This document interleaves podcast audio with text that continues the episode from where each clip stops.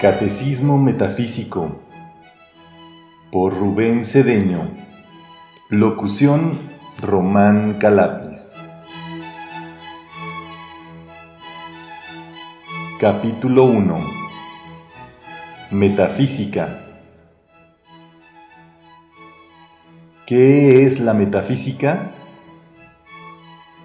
La metafísica es la primera de todas las filosofías, religiones, ciencias y movimientos de autoayuda, siéndole común a todas como enseñanza interna que tiene como finalidad definir e instruir de lo que éstas se ocupan.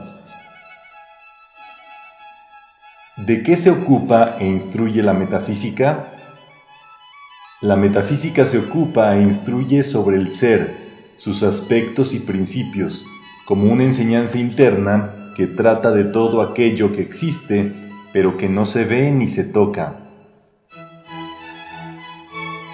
¿Qué quiere decir la palabra metafísica y quién la creó?